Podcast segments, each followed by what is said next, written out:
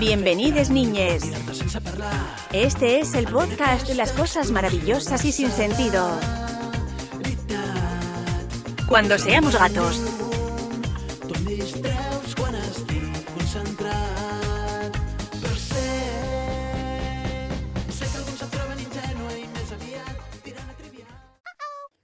Hello, ¿cómo estás, Pato? Amigo de mi corazón, ¿cómo estás? Yo aquí, ¿what? Así, esa fue mi expresión porque estoy viendo la cuenta pública de este año y Piñera acaba de decir que llevará a cabo el proyecto de el matrimonio igualitario. ¿What? Hola Paula, hoy qué loco Piñera, así como que ya disparando para todos lados, así como que, bueno, no me queda más que hacer, así como ya, ¿qué hago? Ya, carta, matrimonio igualitario. Eh, no sé, igual tengo que verlo, o sea, quiero verlo, porque aunque igual este weón ha sido el mejor presidente que hemos tenido hasta el momento, en los últimos 30 años, gracias a, su imbécil gestión y su cruel gestión, todo el pueblo ha estado en la calle, eh, los, eh, van a cambiar la constitución, eh, la izquierda avanzando, todo gracias a Piñera, de verdad. El weón como que es muy bacán, así como que le ha salido todo al revés. Tal vez ni siquiera es Piñera y lo secuestraron y alguien que lo está suplantando para que podamos avanzar. No sé, como un, una fundación secreta, así como un, una cofradía del pueblo, qué sé yo. Piñera se está agarrando de lo último, de lo último, de lo último, yo creo que se quería agarrar para no hundirse eh, en el lodo, así profundamente. Heavy, lo encuentro. ¿Cómo está ahí? Puta, yo creo que la yo creo que la última carta que puede hacer Piñera es matar a la vieja. Y, y sí, y el decir como, bueno, se murió eh, la vieja, una cosa así, como tirar una talla sobre la muerte de la vieja Lucía. Y ahí como que ya se corona. Sería increíble. Yo estoy bien, estoy bien porque hoy día es un buen día, ¿cachai? Está nublado, estaba como lloviendo y hoy día hay una concentración por la cuenta pública en Plaza Dignidad. Así que por los que estén vacunados para que puedan ir, ¿cachai? Y ahí pelearla. Ya, pero igual, uno, no te gustan estos días y dos, las personas que nos van a escuchar nos van a escuchar a partir del viernes, así que ya fuimos. Oye, quizás eh, la persona que está eh, dentro del cuerpo de Piñera en estos momentos es Arturo Prat. ¿No es que Arturo Prat hacía espiritismo? No, yo creo que son solo aletazos así desesperados para tener un poquito de aprobación. Pero no le va a resultar, pobrecito. Oye, sí, sabéis que estaba viendo en Twitter y está todo tan paloli que en Canal 13, la cuenta oficial de Canal 13, publicó un perro. Hay un perro así en la alfombra roja antes de por la que ingresan al Congreso y está estirándose, ¿cachai? Cosas de perrito, pues cuando se estiran y se curvan. Y, y eso, pues así con la, política nacional. Qué, terrible. Ahora, es muy tierno el perrito, muy bacán, pero así estamos. Había un cura quedándose dormido.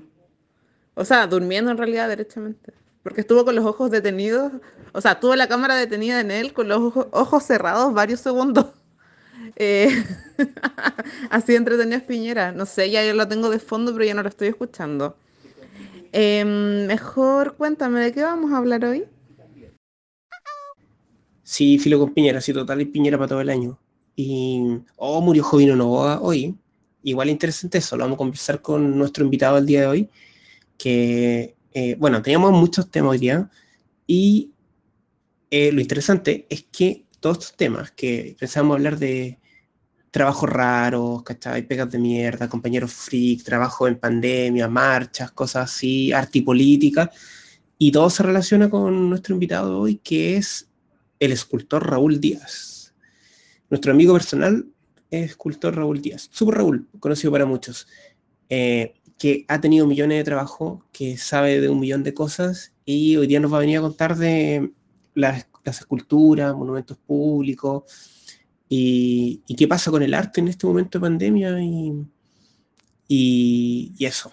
Así que no sé si sabías de él. Bueno, tú, tú has hablado harto con él eh, por, por, ¿cómo se llama? Por el chat de Instagram.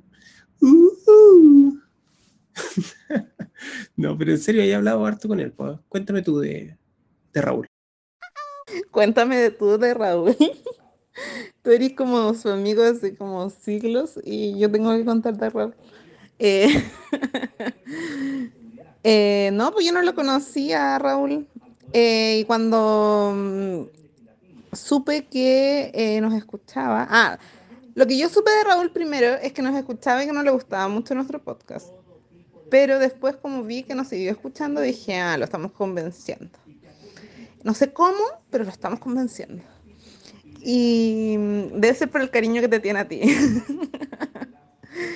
Em, sí, pues y nada, pues hablamos por el chat de, de, cuando seamos gatos, que nos pueden contactar cualquier persona. Yo voy a estar ahí muy simpática respondiendo todos sus mensajes. Y nada, pues me estaba contando muchas historias interesantes que yo decía, oh, y esto lo tiene que contar en el podcast, porque esto le puede interesar a mucha gente. Así que eso, pues lo, lo entramos nomás, lo entramos para adentro.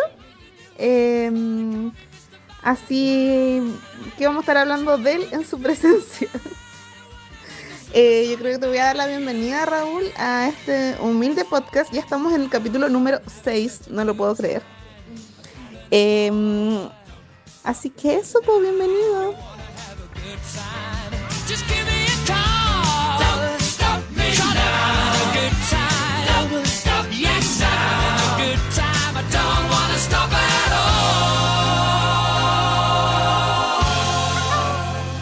Hola, hola, ¿qué tal? ¿Cómo están?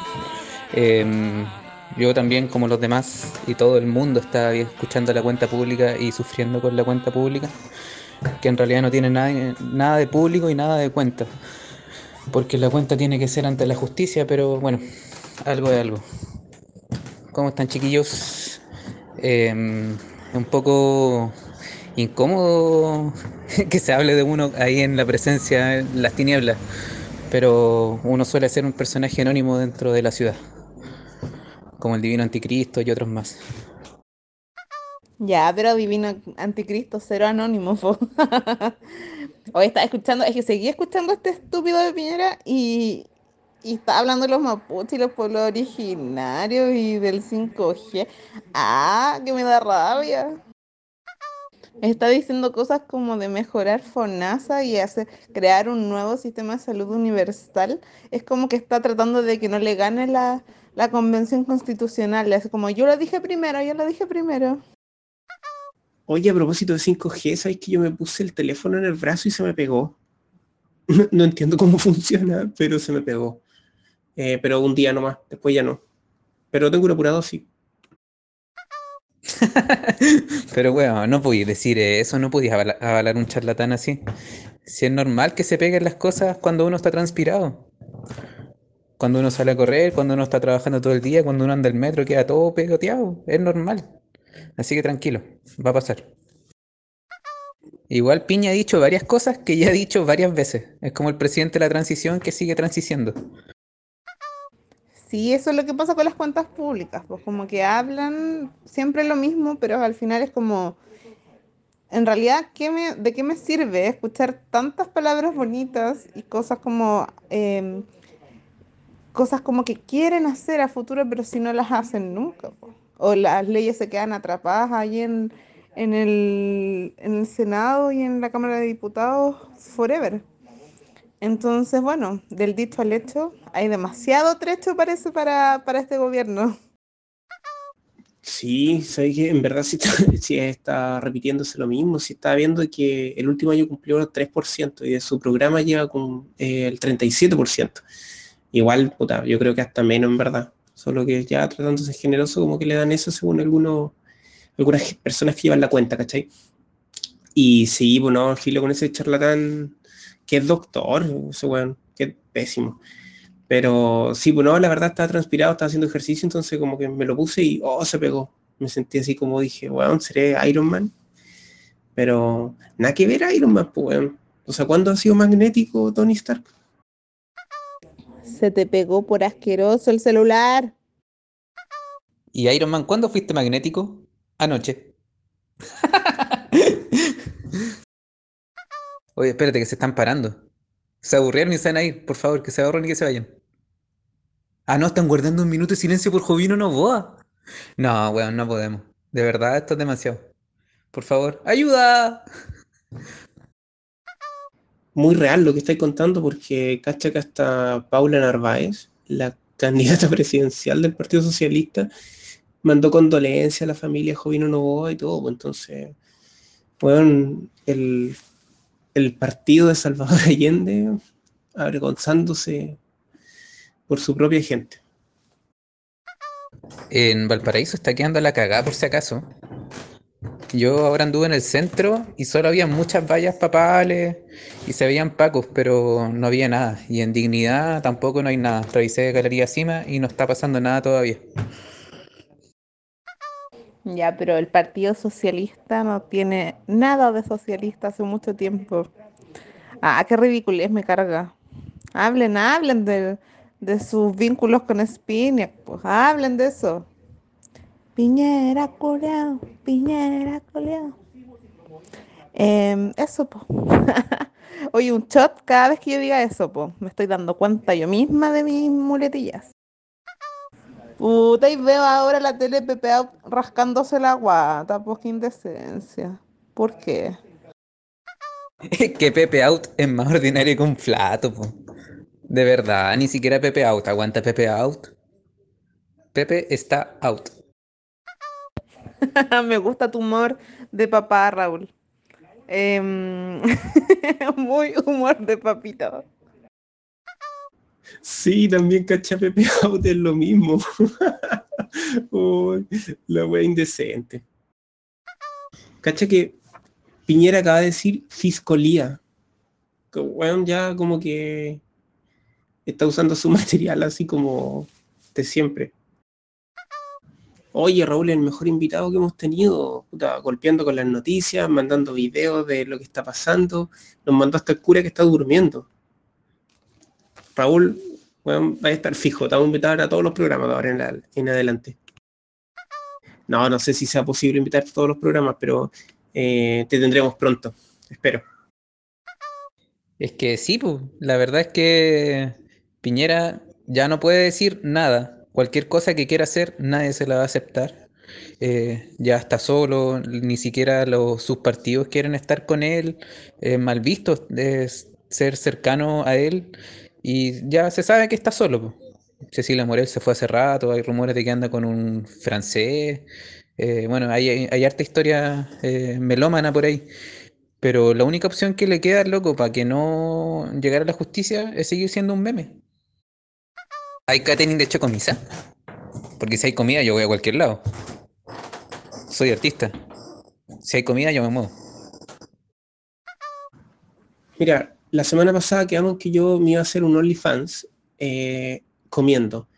Y tenía que supuestamente la Paula mandarme alfajores o chocolates para que yo me grabara comiendo y subirlo. Y para tener suscriptores y, y nada, pues hacer el experimento de periodismo vivencial durante 21 días. Pero no chocomisa arrugando. Arrugando chocomisa. Aquí se viene la réplica. Estaba hablando de que iba a haber un sistema de reparación para las víctimas de trauma ocular, que primera vez que reconoce el Estado que hay víctimas de trauma ocular, y dice que no existen presos políticos. ¿Qué opinan sobre eso, chiquillos? Para empezar a conversar de algo y no solamente putear Piñera por el amor de putear Piñera, que claramente eso puede dar para mil programas, porque hay mil razones para putearlo. Pero imagino que hay temas que conversar. ¿Sí? ¿No? Oye, que se ponen patúos. Quieren vino, uno quiere vino de honor, el otro quiere que le, le, mm, subvencione, ah, no sé si se dice así, le, le, le ponga toda la comida para que el lindo gane plata comiendo. Hoy son bien patúos. y eso que ni te conozco, Paula, perdón. Pero si no iba a ganar plata solo, tú ahí ibas a ser una especie de proxeneta de, de mi OnlyFans, ¿cachai? Es que estamos de comentaristas, opinólogos de, de la cuenta pública. eh, ¿Qué opinamos de los presos políticos? Nada, pues que hay mucha gente, mucha gente apresada por eh, temas políticos en este momento. Y claro, el gobierno debería hacerse asumir y hacerse cargo de todas estas personas que están sin tener un juicio justo, eh, encarcelados. Y creo que ni siquiera han, eh, han, han, comenzado las investigaciones y, y todo lo que respecta para que estén, para que, como decía, tengan un juicio justo. Eh, perdón, siento que mis audios los tienen que escuchar como en por dos. no, está bien. Eh, sí, pero es cierto lo que decís, como que hay muchos que están en prisión preventiva, entonces eh, deberíamos invitar a alguien que nos explicara el proceso penal, ¿cachai? Eh, la, que la verdad yo estoy pensando en alguien que me, me. Y eso, estoy pensando en invitar a alguien, para variar. Pero sí, pues mucha gente que está en prisión preventiva y, y nada, pues son algunos los que han condenado todo nomás. Y, y hay muchos que en verdad como que le han cargado de cosas, porque como que no estaban metidos, a otros los culpan porque tienen eh, delitos anteriores, que no tiene que ver con este delito de ahora. Oye, eh, a propósito de lo que dijo Raúl, como del amor de putear a Piñera, tomando el, lo del amor, eh, recibimos amorcito para Raúl esta semana. Así que nos mandaron mensajes. Al parecer Raúl tiene muchos fans y vamos a ir con la primera pregunta para Raúl. Hola Raúl, ¿cómo estáis? Oye, te tengo una pregunta. Eh, ¿No te ha dado así como a través de la escultura eh, realizar algunas posiciones sexuales media fetiches tuyas? No sé, te pregunto porque hubo un tiempo en que te dio como por, por, por hacer esculturas de penes que, que nunca entendí bien por qué. En realidad como que no, no me metí bien a mirar, pero como que siempre veía como una oda al pene. pero eso, ¿no te, no te ha dado como por, por hacer otro tipo de esculturas así más sexuales a lo Sergio Castillo? Bueno, pero Sergio Castillo eh, no era tan sexual en realidad. ¿En qué momento nuestro podcast volvió al falocentrismo? Ay, no me di cuenta. eh, primero, eh, no. No, no, no me he dedicado a investigar sobre el mundo del fetichismo directamente, aunque sí eh, la escultura da para mucho, sobre todo la vida de taller y todo eso da para muchas cosas, pero la verdad eh, prefiero mantener mi quehacer profesional de forma profesional. Y frente a la otra pregunta, eh, la verdad es que no, no tienen que ver directamente con eso, no tiene que ver con ninguna connotante directamente sexual, pero sí como un símbolo de poder, para bien o para mal, sobre todo para mal estamos en una sociedad patriarcal que tenemos que cambiar, por cierto, y el falo tiene una connotación eh, política, y por tanto hay que utilizarlo bajo ese mismo prisma para poder denunciar las cosas que hace o denunciar las cosas que suceden en torno a eso. Entonces no tiene que ver con, con un culto ni nada, eh, sino que con la necesidad de mostrar una realidad y poder denunciarla. Piñera acaba de decir un dato que es cierto, o sea, dentro de todas las cosas, de que hoy la OMS aprobó el uso de Sinovac. Y, bueno, yo me vacuné hace 20 días con Sinovac. País de mierda, weón. me va a salir un brazo. Hay que invitar al tiro a la, a la Dani a que venga a explicar qué pasa con eso. el artista, como dice Parra, o como decía Parra, es un lector de noticias. No es su culpa que sean buenas o malas. El escultor lo que hace es inmovilizar empeño humano en la materia. Y lo que hace eso finalmente es eh, inmovilizar una verdad que está allí, que uno la puede ver, que uno la puede tantear y transformarla en materia. Yo tengo que hacer eso, esa es mi pega, más periodística, como un lector de la realidad que un fijador del futuro, porque espero que todas estas cosas eh, podamos cambiarlas. Ahora hay harta esperanza de que se puedan cambiar, necesitamos poder cambiarlas. Oye, y a propósito de, todo esto ya entrando como el tema que tiene que ver con la escultura y con el arte propiamente, eh, que no es lo mismo según tu visión, ¿o sí? Y por otro lado, a lo que iba, ¿qué pensáis del caballo? Del caballo de Plaza Dignidad que ya no está. Y sobre ese mini como muro que se armó, ¿cachai? Protegiendo un pedazo de piedra. O sea, de, no, no sé si es piedra, de cemento, ¿cachai? Entonces, ¿Qué pensáis de eso, de esa situación?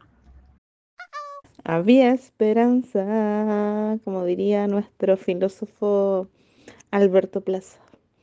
Eh, oye, pero ya que entramos en, materia de, escultura, eh, la primera pregunta, porque yo de las ignorantes acá no cacho nada, eh, ¿cuál es la diferencia entre una estatua y una escultura?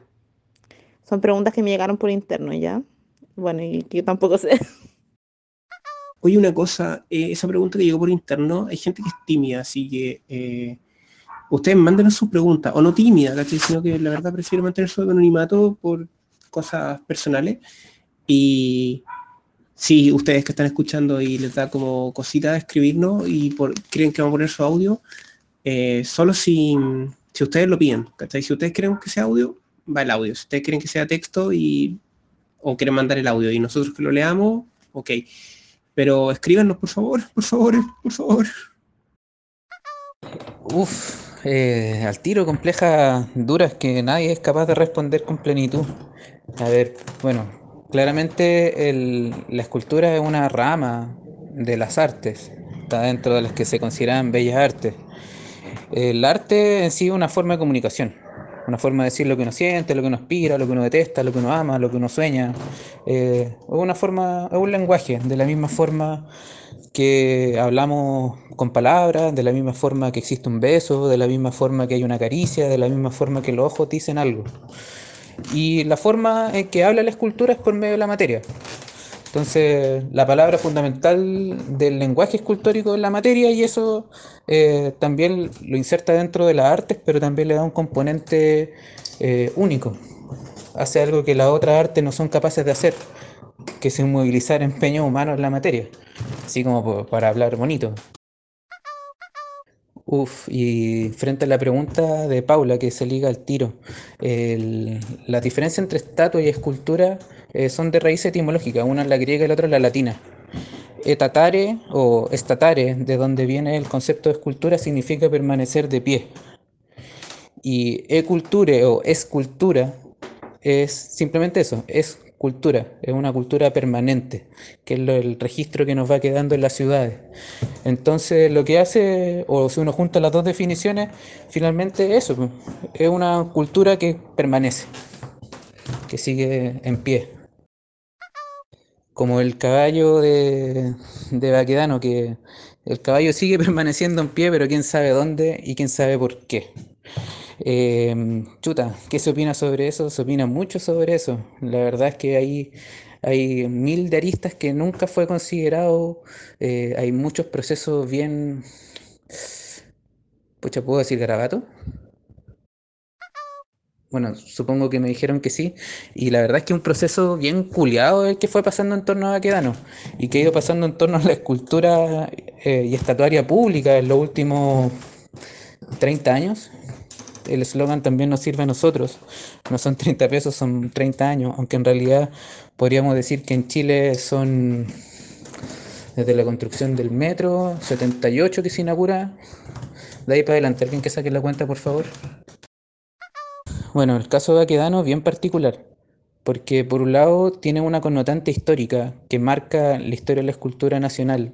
Eh, lo hace don Virginio Arias, el, comillas, primer escultor chileno formado en Chile, porque antes que él estuvo Nicanor Plaza, que también es chileno, pero que su formación completa fue en Francia. Virginio Arias fue discípulo de Nicanor Plaza, por tanto ya hay un cambio de switch, digamos, en torno a la visión de la tradición y funda la Escuela de Bellas Artes. Por tanto, todo el origen está dentro de, dentro de su quehacer. Por otro lado, también es la última obra que él realiza. La realiza estando ciego, o prácticamente ciego, y con varios dedos menos a causa de la diabetes. Y él sufrió también lo que se entiende como el pago de Chile, él muere en la pobreza más absoluta, completamente abandonado en su taller, solamente acompañado por su ayudante, el escultor Caroca. Y. Son 43 años. Y calmado con el lenguaje que vamos a perder nuestro auspiciador eh, Chocomisa. Ah, chucha, debería que no nos auspicio. Lo más probable es que el mismo que hizo el caballo hubiese estado en todas las manifestaciones porque sabe lo que es vivir en un país desigual y en un país que te usa y que también te abandona. Eh, eso como por primera parte. Por segundo, también eh, se puede decir que la obra, eh, si bien es un homenaje al general Baquedano, con el cual todos o la gran mayoría no estamos de acuerdo con que esté ahí ni que sea homenajeado, no quita también el valor de que sea una gran escultura esa escultura genera el cambio de paradigma en torno a la estatuaria y a la escultura pública.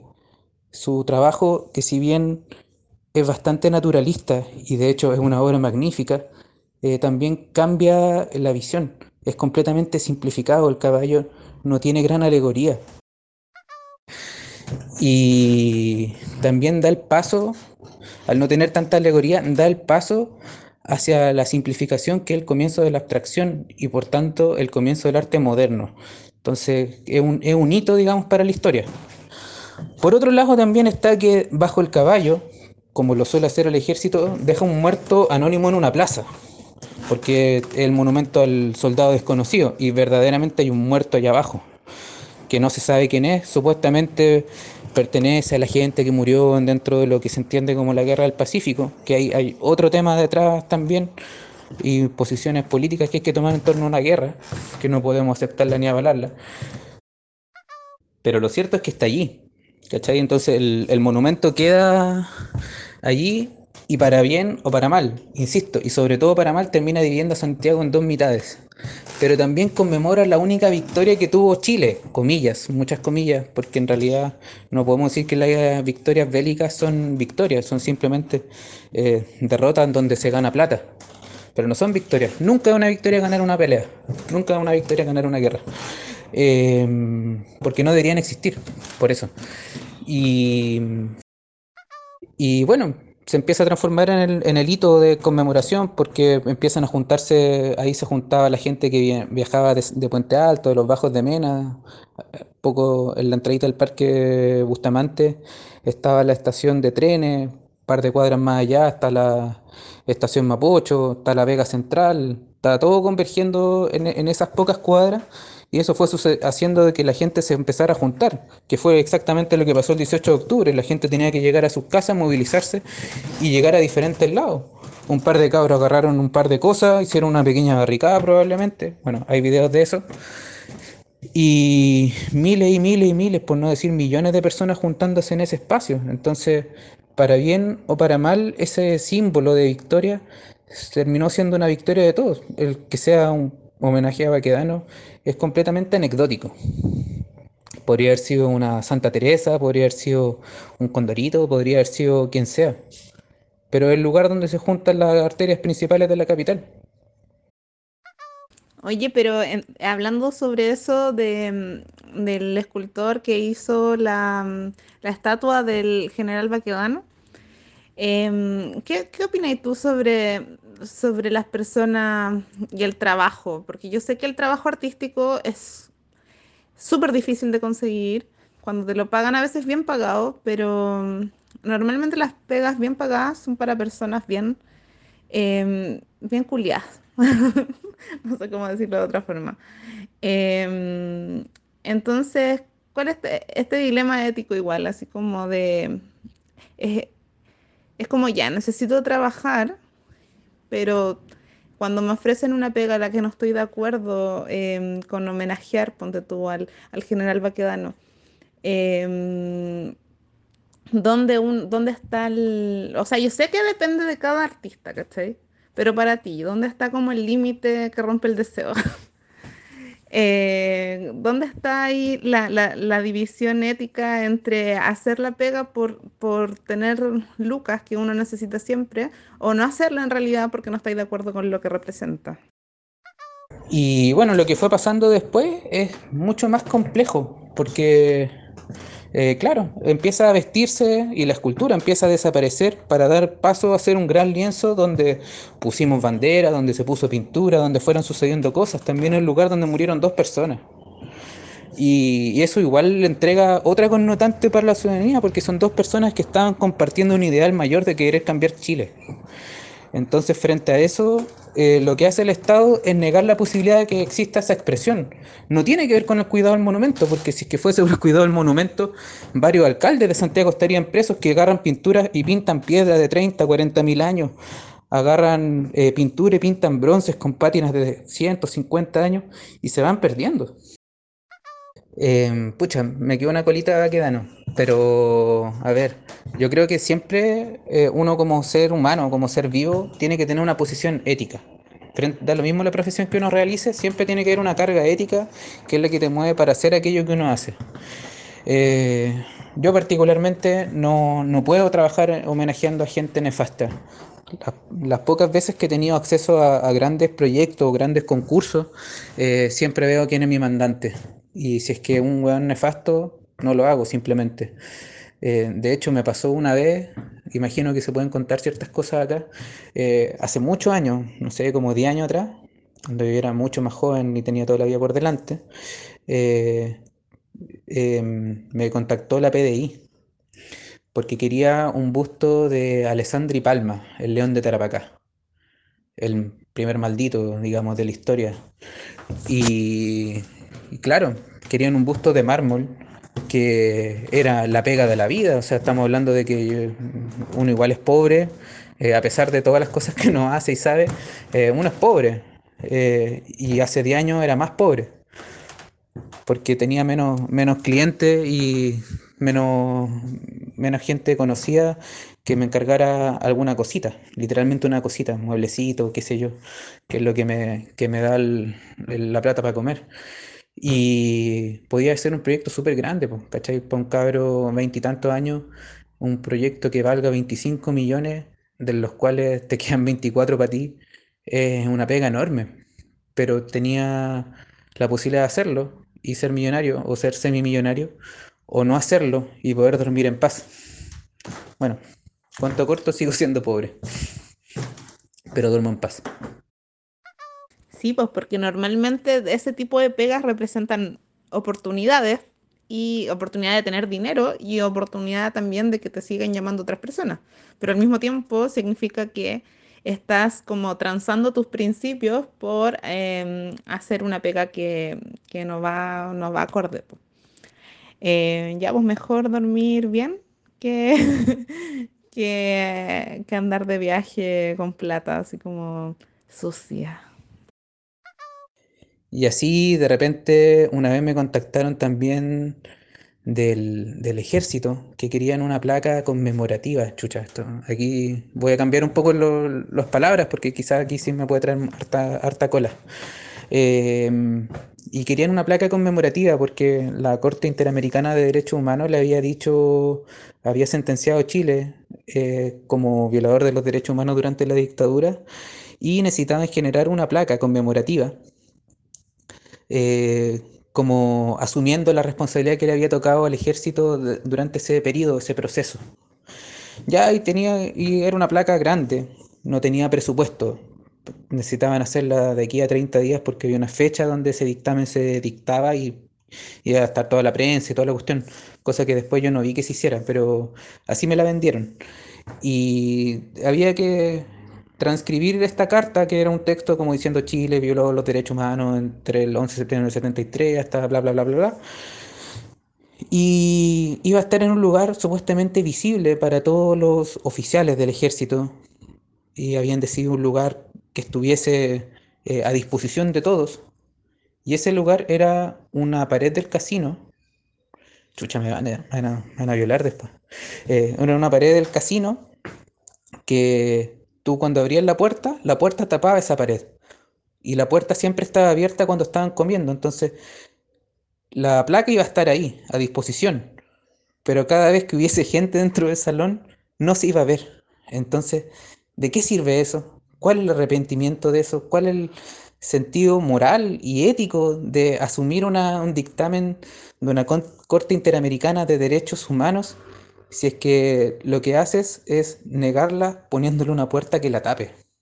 Claramente yo no quise participar de ese concurso por esa misma razón, o por esa única razón.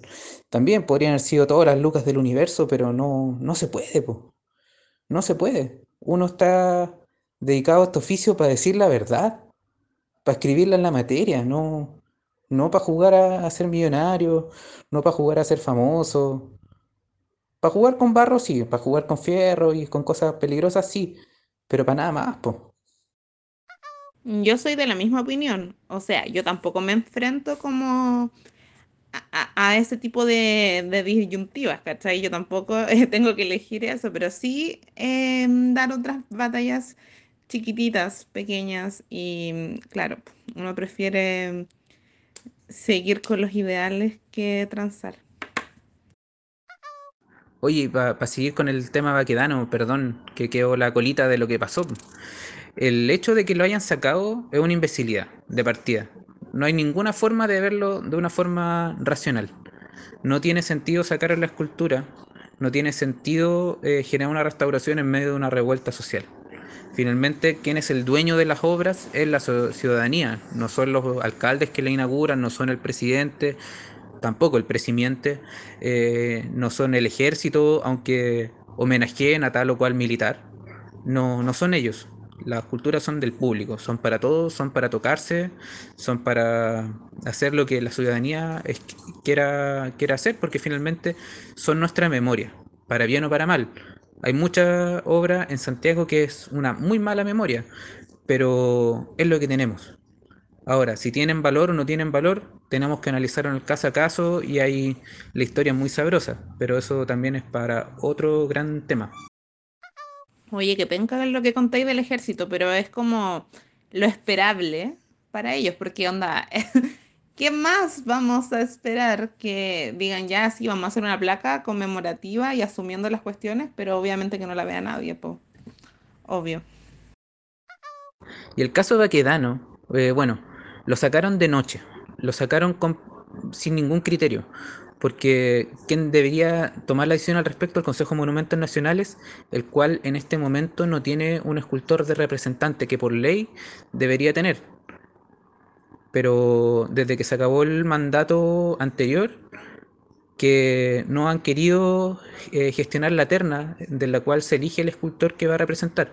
Yo estaba dentro de esa terna, por tanto sé, digamos, muy de cerca lo que estaba pasando y sé que la importancia de que exista un escultor dentro del Consejo, que de hecho fue fundado por Samuel Román, o dentro de su eh, origen está don Samuel Román, escultor, Premio Nacional de Arte y quizá el último superhéroe que tuvo Chile. Oye, soy que está escuchando súper atento y estoy pensando que después de todo lo que contáis del caballo de Baquedano, eh, se la pelaron entonces, pues, weón. ¿Cachai? Como que, o sea, claramente es algo que tiene mucho valor en muchos sentidos y se la llevaron como para restaurarla. Eh, yo creo que nunca va a volver. Y bueno, esto empezó a surgir porque un profe de la Chile eh, empezó a hueviar al Consejo de Monumentos para restaurar la obra, porque estamos hablando de que la restauración de Rebeca Mate costaba 5 millones y cobraron 65 me van a echar, me van a echar. Pero es la realidad, eso es lo que vale. Eh, y el caso de Baquedano, habrán cobrado 90, habrán cobrado 100, habrán cobrado un millón de dólares. Ojalá que lo sepamos, pero no ha pasado. Eh, y lo hicieron. Y para sacar la obra tenían que desmontar los sellos de plomo, que son un, bueno, uno, uno digamos unos tubos que están rellenos con plomo y uno los calienta, lo derrite y el plomo escurre y de esa forma se, se, sacan unas cuñas que están vinculando el bronce del caballo con la piedra del Cerro San Cristóbal de la base. No lo hicieron porque lo hicieron de noche, porque estaba oscuro, porque no supieron hacerlo, por la razón que sea. ¿Y qué es lo que hicieron? Agarraron galletas. Destruyeron el monumento que querían restaurar. Y lo destruyeron. Agarraron galletas y lo recortaron por la mitad. Le quitaron la base. Ahora, cuando lo vayan a resoldar, toda la pega que hicieron de restauración arriba, se va a al carajo. Es así de simple. Y el muro de contención es una barbaridad. O sea, loco, poner plancha de 4 milímetros. ¿Cachai? Que un edificio tiene plancha de 2, plancha de 3. Pero esa weá resiste bombas así de bazooka. Es una brutalidad. Es una brutalidad y para hacerlo rompieron todos los cimientos, rompieron todos los anclajes. Simplemente fue porque una empresa que necesitaba ganar más plata. Pero bueno, Chile es muy, un país muy complejo. Muy, muy, muy complejo. Oye, y así dato curioso, ¿es posible botar ese, ese muro? Porque se ve como bien sólido, ¿cachai? Pero no sé si todos empujamos, ¿se cae o en verdad eh, esa agua está soldado y es casi un búnker? En, tu experiencia técnica, ¿qué, qué, qué puedes recomendarle a, a los que tengan curiosidad sobre el tema? Oye, qué interesante lo que cuentas. No tenía idea que al galletear la, eh, la estatua para sacarla destruyeron todo y que después no van a poder volver a ponerla sin arruinarla. Em, me golpeas. Ah, son cosas que yo no tengo idea, así que me parecen demasiado interesantes. Ah, y puedes hablar de lo que quieras. Afortunadamente aún somos un podcast súper pequeño que tu, tu mensaje va a llegar a oídos adecuados y no a oídos indeseados. O sea, yo personalmente espero que vuelva. Ahora, no creo que ese sea el lugar que necesite esa obra. Por lo menos no de la forma en la que estaba emplazada. Porque igual fue el símbolo de una revuelta social. Una revuelta histórica que, claro, fue el proceso de 30 años de silencio, 30 años de amargura, 30 años de dolor de una ciudadanía que esperó, esperó y que esperó y siguió esperando hasta que finalmente unos cabros chicos dijeron, no, weón, no puede ser esto, basta. Y todos nos subimos y todos saltamos el torniquete con ellos. Y eso es un proceso histórico para Chile a nivel mundial, eh, es un hito, sin duda que sí. Porque Chile es la cuna del capitalismo y probablemente sea la tumba del capitalismo. Ahora, ¿qué va a pasar después? Es una gran incertidumbre, no sabemos todavía, pero por lo menos estamos todos llenándonos de esperanza al respecto. Entonces, debería estar allí, no como homenaje a Baquedano, sino como homenaje a la revuelta social, como homenaje a la gente que perdió su vida, eh, como homenaje al un nuevo símbolo, hay que entregarle una nueva significación y probablemente el entorno va a tener que ser diferente. Puede que la escultura quede dada vuelta, que esté quede como un negativo, que esté sobre una pileta de agua, no sé, que siempre esté teñida roja, no sé, cualquier cosa. Hay mil ideas al respecto, pero la decisión no la van a tomar los artistas, todavía. Primero hay que terminar de cambiar Chile y al final se va a poder ver qué es lo que la ciudadanía necesita y ojalá que esa decisión sea plebiscitada.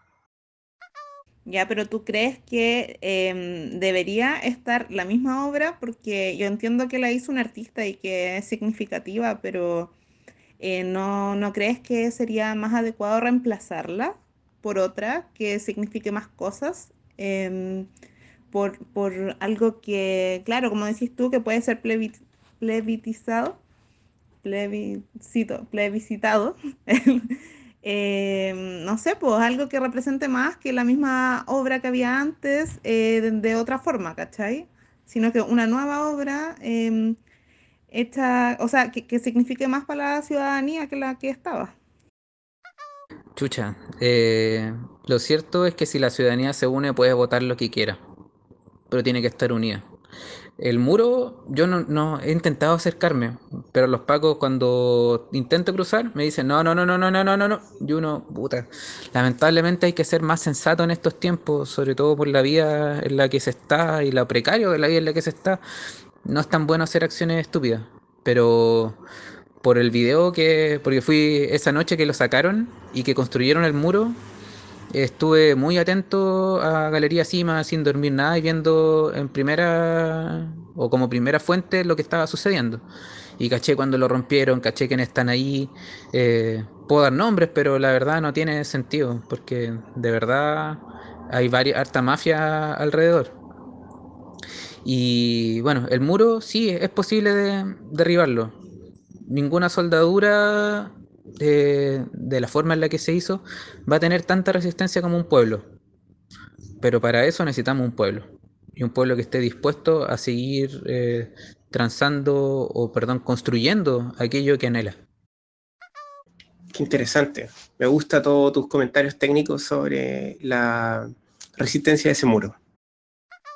Es que igual, bueno, lo que yo estoy planteando tiene sentido si es que la obra hubiese seguido el camino natural que le correspondía.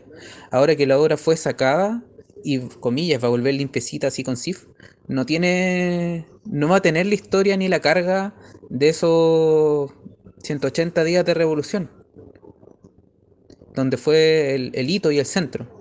Ahora va a llegar una obra llena de cloro probablemente, con alcohol gel, con dispensador de alcohol gel, pero perdió ese carácter. La dura Piñera una vez más la caga y se perdió la posibilidad de, generar un hito que sirviese para los 100, próximos 100 o 200 años, que ya se lo perdió para el bicentenario todo esto poniendo solamente unas banderas culiadas. Y lo que vaya a pasar, pucha, yo creo que primero tiene que acabarse la revolución la revolución no está parada, está en calma por producto de una pandemia porque la gente igual es mucho más inteligente que la autoridad. La gente sabe que tiene que cuidarse, aunque es muy difícil si es que no hay plata, si es que no hay comida, obviamente eso se entiende. Pero te puedo asegurar que la rabia no ha pasado. Porque mira, yo mi taller está en la legua. Uno ahí de verdad, como dice la canción, ve la vida tal como es y uno sabe que la weá todavía no para se sabe que la cosa sigue estando allí, eferveciendo o erupcionando. Así que una vez que pase todo eso, yo creo que va a haber que hacerse la pregunta de verdad. Y ojalá que el monumento lo vuelvan a emplazar durante este periodo y que le pongan la banderita y que la gente diga, no nos gusta esta weá. O si lo gusta, la quieren de otro color o qué sé yo. Pero los monumentos le pertenecen a la ciudadanía, no a los alcaldes, no a los presidentes, no a las autoridades la autoridad sí tiene que tener el, eh, la visión suficiente para poder resguardarlo, pero resguardarlo de agentes externos y hacerle el mantenimiento y leer las fichas técnicas que se entregan cuando uno emplaza un monumento público, que te dicen que hay que limpiarlo de tal o cual forma, eh, hacerle tal o cual mantenimiento cada cierto tiempo, cambiar tal o cual pintura en el caso de necesitarlo. Y uno entrega cuando emplaza algo en la calle, te entrega un manual pero después esos manuales quedan en aseo y ornato, cambian al alcalde, cambian a la persona, se van a la basura y nunca los lee. Uno, uno que investiga la historia nunca ha encontrado uno de esos manuales y uno sabe que existen. Sí, pues verdad. Tú estás hablando de que me, me decía ahora que se acabó la cuenta pública y, y la verdad sí, pues, ¿cachai? Me queda la misma sensación que está como la autoridad, ¿cachai? La institución.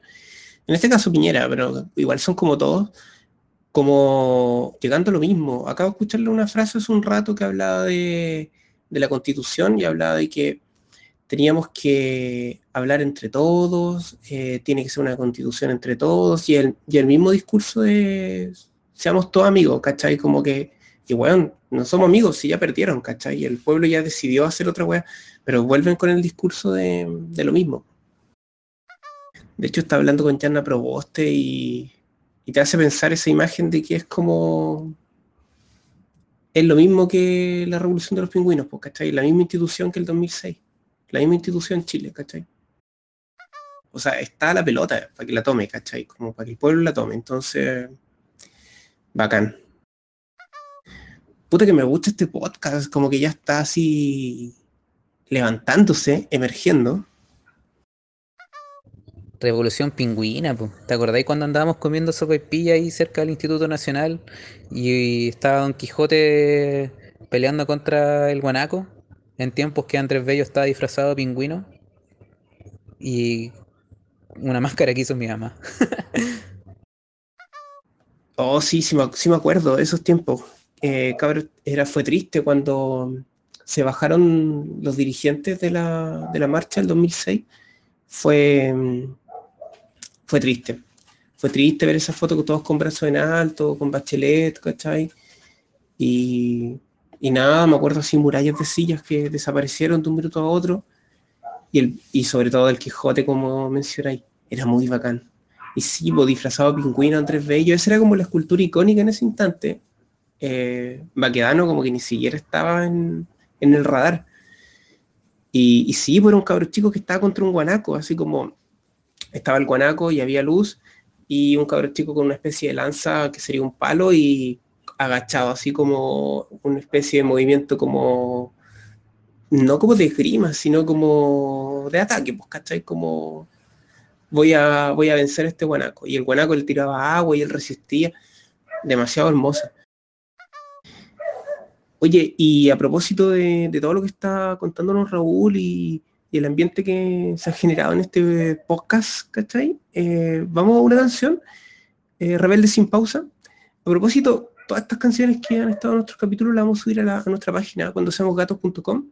Así que ahí pueden escuchar el soundtrack de todo el podcast y, y eso, porque hay canciones que de repente íbamos a subir y no hemos subido por las publicaciones, porque puta, nos vemos saturados, pero ahí van a estar por si las quieren revisar y como, oh, no sé de quién era, ¿cachai? Esta es de Baja Vida y es buenísima, así que vamos con ella y de ahí volvemos con más preguntas para Raúl. Ah, y por supuesto vamos a volver con el misterio de que si se estaba sacando migas de pan o, pelusas, Pepe Out del ombligo. Siempre hemos vivido en la miseria y nos acomodaremos a ella por algún tiempo. Pero no olvide que los obreros son los únicos productores de riqueza.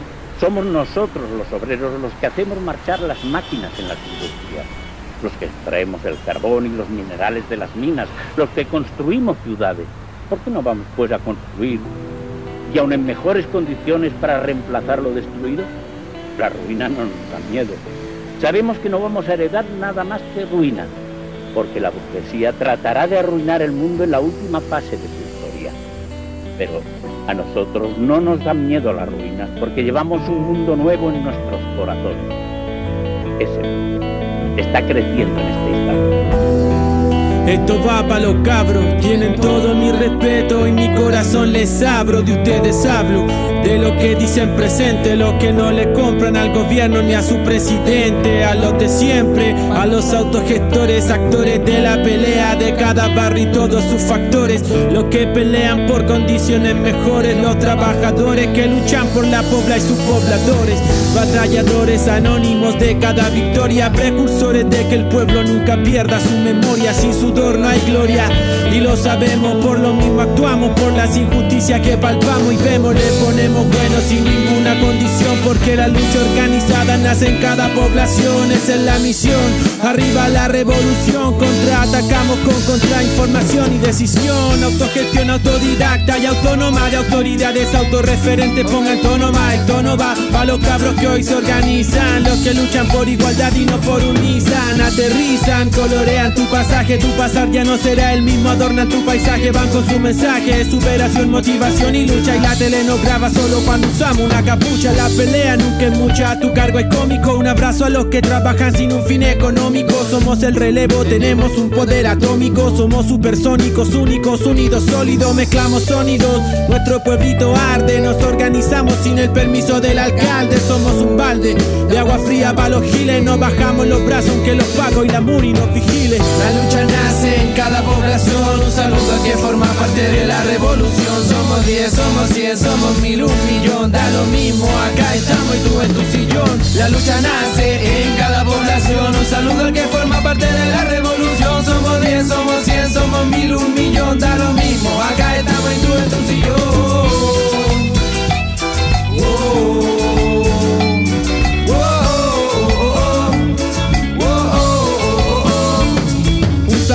Las cabras que siguen trabajando porque si ya son bonitas, más bonitas se les ve luchando, apañando a los cabros y su empeño que a su vez educan a los pobladores más pequeños. Me enseña, te enseño, aquí se comparte, se da la mano para que los cabros desarrollen su arte. Punto aparte, los palos que el Paco reparte, no limpiamos el culo con tus amenazas y tus partes. Organizarte, esa es la consigna de la gente como ustedes que lucha por una vida digna. En nuestro paradigma y lo defendemos, informamos, aprendemos, tu conciencia la encendemos, no retrocedemos. Nuestra gente no retrocede y se organiza en cada barrio, en cada pueblo, en cada sede. Sabemos lo que sucede en este tiempo puro y cada paso que damos lo damos estando seguros. La lucha nace en cada población. Un saludo al que forma parte de la revolución. Somos 10, somos 100, somos mil, un millón, da lo mismo. Acá estamos y tú en tu sillón. La lucha nace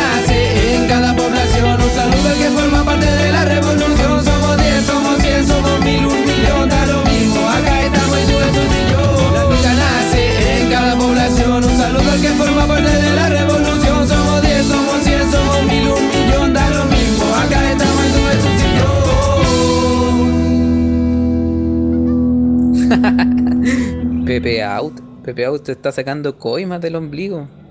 Se Está sacando la dignidad del ombligo. Sin ni pelusas va a tener. Si nadie lo quiere. Ni Pepe Out quiere Pepe Out. Porque Pepe Out está out. el chiste de papá. Eh, hoy estaban hablando del 2006. Yo el 2006 estaba en cuarto medio. Así que todos los dirigentes estudiantiles eran más o menos de mi generación. Y ahora actualmente está como alcaldesa electa de Quinta Normal la Karina Delfino, que era la dirigente, mm, era la, la presidenta del centro de alumnos de alumnas del Liceo 1, que es donde yo estaba. Así que mm, ahí Revolución Pingüina presente ahora en alcaldía. Oye, Pato, entonces hay más preguntas que nos llegaran al WhatsApp de cuando seamos gatos. Eh, para que lancemos otra pregunta de nuestro público. Sí, tenemos una pregunta de nuestra fiel Romy, eh, que siempre está con nosotros, y nos pregunta lo siguiente. O sea, le pregunta a Raúl en verdad, porque somos unos ignorantes con Paula, así que atento Raúl. Hola chiquillos, espero que se encuentren bien. Quería comentar acerca de un tema que dijeron que se iba a hablar en el próximo episodio del podcast, que era sobre estatuas. Y sucede que hay un artista chileno que hizo unas intervenciones digitales a, varias estatuas y monumentos históricos. Y el objetivo del trabajo de esta persona era como devolverle el protagonismo a estos monumentos que mm, hoy en día son invisibles al ojo de las personas. Así que les voy a dejar el link de las fotitos de, este trabajo. Chuta, eh, bueno, primero gracias por la pregunta. Lo segundo, es complejo poder eh, responder desde la perspectiva de uno, ya que lo que él hace es un trabajo iconográfico, tomando a la, a la escultura como sujeto de contenido y no directamente trabaja con la obra. Es un proceso digital de intervención en donde niega la obra para poder darle un protagonismo al pedestal, a, las bases o incluso a ornamento arquitectónico que, que circundan la obra, pero también niega la obra. Y la obra, aunque suene terrible, en este momento o en este momento pre o hasta el estallido social, porque lo que ha pasado después todavía no, no logramos decantarlo, eh, era una obra negada, estaba completamente olvidada. O sea, por la, por las reglas antiguas que existían, un monumento público que llegaba a medir máximo 6 metros de altura, donde está el pedestal, el mono, el caballo y el mono arriba, eh, medía 6 metros. Y ahora cualquier publicidad con luces de neón eh, mide 15. Eh, incluso hay obras públicas que vienen agentes publicitarios financiados por la municipalidad o por, potenciados por ciertas municipalidades, particularmente la de Santiago, y tapan obras, comillas, para restaurarlas. en el paseo Estado hay unas manos azules, eh, Estado con la Alameda, hay unas manos azules que representan la unidad que es de Osvaldo Peña y la obra siempre está tapada con publicidad y la están restaurando y lo único que hacen es gastarla con galletas, echando a perder la obra y dándole capas de pintura de azules distintos. Cosa que la obra no necesita, pero con eso están ganando 25 millones, no me acuerdo si eran semanales o diarios, de publicidad.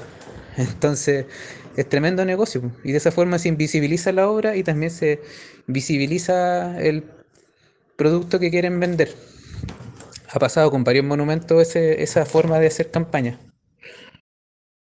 Guau, qué heavy. Ahora que tú nombráis esa obra de las manos, me acuerdo de que existe porque, em, bueno, de todas formas no he ido al centro hace mucho tiempo, pero claro, pues hace tiempo que no se ve. Bueno, yo asumía que, eh, bueno, la había olvidado, ya, para ser franca, la había olvidado. Había olvidado que existía, que dónde estaba, eh, pero ahora que tú lo dices me acordé. Y claro, uno como que pasea por la ciudad y en realidad como que no, no toma mucho en cuenta eh, las estatuas que hay. Em, de hecho, yo quería que habláramos hoy día sobre eso, sobre las estatuas que están en nuestra ciudad, en nuestro país, em, que son interesantes de, de, saber su historia y todo eso. Pero quizás vamos a tener que hacer otro capítulo para hablar de eso. Eh, brígido, brígido, porque ahora como que lo ubico en mi cabeza y me doy cuenta que, que estaba esa obra ahí. Pucha, es que al igual que eh, a todos el resto de la ciudadanía, la cuenta pública nos quitó mucho tiempo. Sí, ahora que lo dices sobre la, eh, la cuenta pública, un paréntesis, me llegó una página que yo no conocía que se llama del dichoalecho.cl y es una página donde se va haciendo un seguimiento del cumplimiento de las promesas de, de, cada gobierno. O sea, no sé si de cada gobierno, al menos del de Piñera. Eh, y de, en distintas áreas, ¿cachai? Una agricultura, avicultura, eh, distintas áreas. Así que este es un ojo eh, para ver qué se ha cumplido y qué no. Oye, a propósito de cuenta pública, estaba viendo Twitter y sale Coloma diciendo que lo del matrimonio igualitario fue carril de Piñera. Como que él se sorprendió así como dijo, no, yo lo voy a rechazar cuando vaya como ley. Y al parecer, sí, pues Paula, eh, tenéis razón. Esto es... Era solo un aletazo nomás. Probablemente ni siquiera sea cierto. Así que... Nada. Eh, en verdad nos quitó mucho tiempo, como decir Raúl. Eh, sí, pues como que en verdad, como que no sé por qué nos interesa esa weá. Si al final, como igual son puras mentiras y total. Eh, bueno, ¿qué tiene que hacer? Ah, salir y dejarla cagar nomás. ¿Cachai? Oye, está súper interesante la página. Eh, me agrada, me agrada. Eh, espero que exista una cosa así respecto a los constituyentes. Si alguien está oyendo, como igual sería interesante llevar un conteo de de los acuerdos y una especie como de agenda pública para que todos podamos estar ahí cachando. Bueno, igual la gente, los independientes, la lista del pueblo y, y todo el otro lado de izquierda, eh, demás que van a implementar algo así, pues si no, no va a servir de nada la web. Así ahí ojo piojo y a seguir. Oye, Raúl, y también tenemos otra pregunta referente a, a lo mismo la escultura de ciudad, eh, una auditora que quiso preguntar sobre las esculturas del el parque, el parque, nada que ver el parque, po, de senador Chaguán, sorprendido con anuncio de matrimonio igualitario. oh, estos buenos están vueltos locos, así como que Piñera se los cagó, me gustó, me gustó. Viste, weón, grande, Piñera, el mejor presidente de, de la historia. Ay, weón, un luchador social. oh. Qué gracioso, weón. ¿Sabéis que es como Mr. Magoo? No sé si se acuerdan. Ah, bueno, súper antiguo. Yo cuando era chico ya era antiguo Mr. Magoo, que era un monito que era como ciego y al final como que todo, al final zafaba en todas las cosas.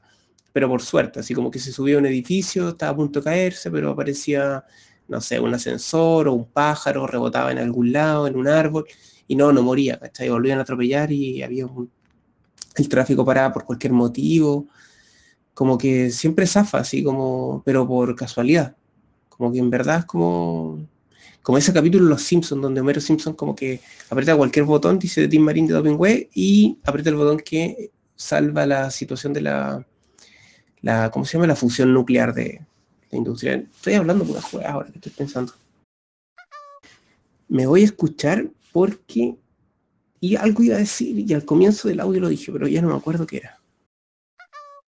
Igual el anuncio del matrimonio igualitario es porque hoy día es el día de la visibilidad LGTBIQ entonces era como para quedar bien, bien nomás, pues si después eh, sabemos que no va a pasar nada y ya están todos los personeros de derecha diciendo no, no, no, nosotros nunca lo aprobamos, tienen que dedicarse a otras cosas, que se dedique a gobernar y que no se preocupe de temas que no le importan a la ciudadanía. Son terribles. La dura que sí, es como, es como que tú leías así Twitter en la mañana y tenía una presentación y así, a ver, weón, ¿qué estaba? No sé, ¿qué Longton? ¿Cachai? Ah, voy a hablar de Longton hoy. Como que la primera weón que leí en Twitter y se le ocurrió. Eh, ah, ya, ya me, ya me, acordé. Vamos con el audio de, de, nuestra auditora, que también tenía preguntas sobre las esculturas de la ciudad. Que no eran parque, pues era. Bueno, vamos al audio. Filo. Hola, soy seguidora de su podcast. Los escucho todos los viernes. Y como sé que este viernes van a hablar acerca de las estatuas, quisiera saber si es que tienen algún dato interesante sobre las estatuas que están en el cementerio general, que a mí antes me gustaba mucho ir para allá para poder ver los mausoleos y las estatuas. Hay muchas bien bonitas y también hay, hay algunas que dan un poquito de miedo. Así que no sé si nos pueden contar algo acerca de eso. Uy, las estatuas del cementerio. De hecho, yo me debo una visita al cementerio general. Hace muchos años, hace muchos años quiero ir y no he ido. Así que le voy a decir a nuestra auditora tímida que vayamos cuando se pueda. Uf, Tremendo, tremendo, tremendo tema. Allí sí que el tiempo se nos acaba porque no hay vida suficiente para poder revisar tanta obra existente allí con tanta historia maravillosa y tan terrible que existe al mismo tiempo. Em, a ver, de obras. Yo cuando, cuando tengo tiempo, bueno, más allá de la pandemia, porque en estos tiempos no hay tiempo para nada y no podemos salir y las salidas son muy escasas, lamentablemente, pero también, bueno, cosas que hay que hacer, eh, me voy al cementerio. Hay mucho que, ver, que aprender, que reflexionar y también que sentir.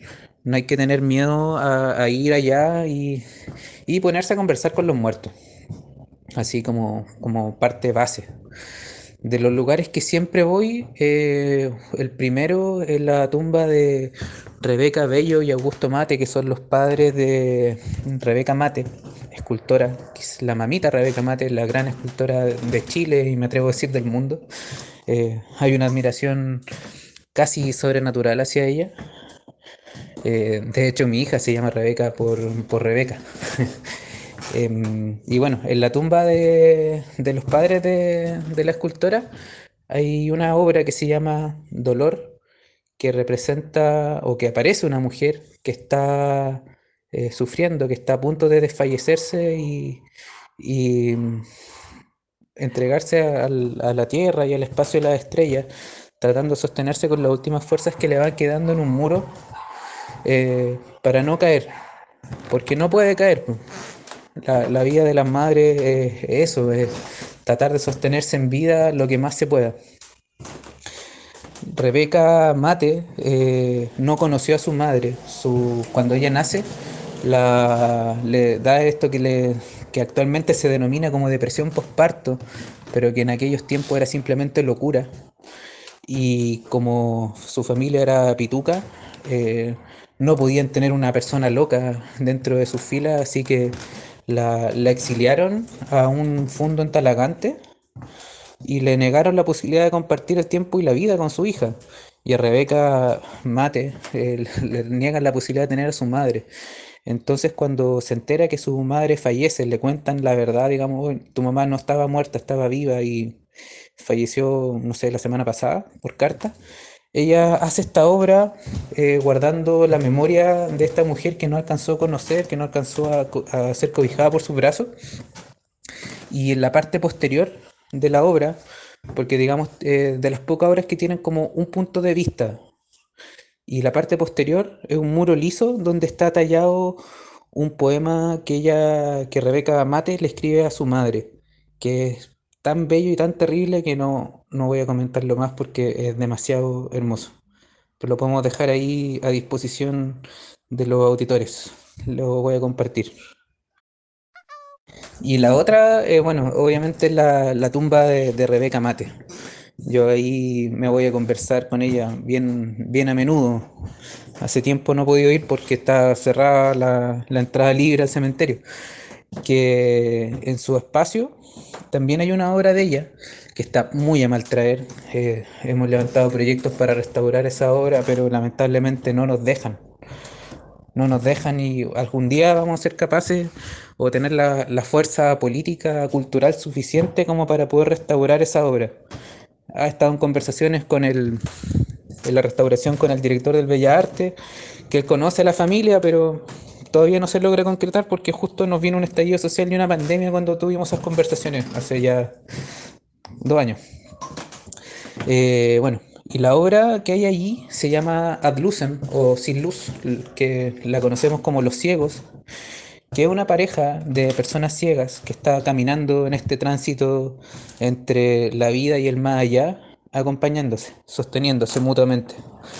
Y ella la hace pensando en su, en su lugar de, de residencia eterna, no pensando en que ella se iba a morir, aunque siempre supo que se iba a morir, porque ella, al igual que su hija, tuvo tuberculosis.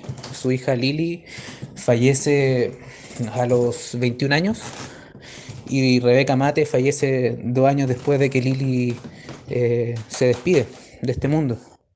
Entonces, guarda la memoria que guarda esta obra, el tránsito de esa pareja que sigue estando unida y que está transitando en esta vida hay que considerar que no solamente Rebeca Mate vivió hace mucho tiempo, sino que también le tocó vivir entre, entre guerras mundiales, eh, sufrir lo que se sufre en Chile, ser negada de su madre, eh, saber que su hija se va a morir eh, y también dedicarse a un oficio que fue solamente para hombres.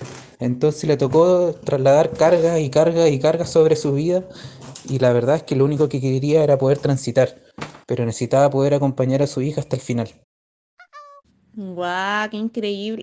Todos mis audios empiezan ¡guau! Es que de verdad, como que todo esto es nuevo para mí, es súper interesante. ¿Qué onda? Lo que no es nuevo es que los cuicos son unos desgraciados y que siempre lo han sido. Eh, que heavy, que heavy, que heavy impedirle la, la posibilidad a una persona, bueno, a dos personas en este caso, de vivir su vida juntas. ¡Guau! Solo por ignorancia, loco. Y dentro de las curiosidades, pucha, hay, hay mucha historia en el cementerio. Eh, el lugar más terrorífico de los que yo he podido visitar, que igual me ha, tocado ir a, ir a ver restauraciones de tumba, también he podido emplazar dos allá, eh, de mi autoría, eh, he podido entrar a mausoleos de esos que son como bien, bien olvidados, pero ninguna ha podido concretarse porque es súper complejo trabajar allá. También hay pequeñas mafias, dicen. Voy a decir que dicen para que no decir que es completamente cierto, que sí es completamente cierto, pero así queda sembrada una duda más que una verdad.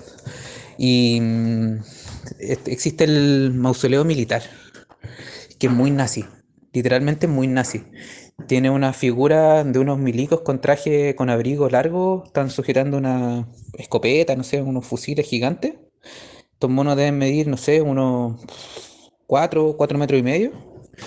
Están sobre en, la, en, el pórtico de una especie de pirámide truncada, así como que si fuese una construcción maya, eh, muy rígida, muy dura, y están allí. Y uno de repente va paseando por el, por el pasaje donde están, y uno se enfrenta a estos personajes y es el diablo es como el tetué.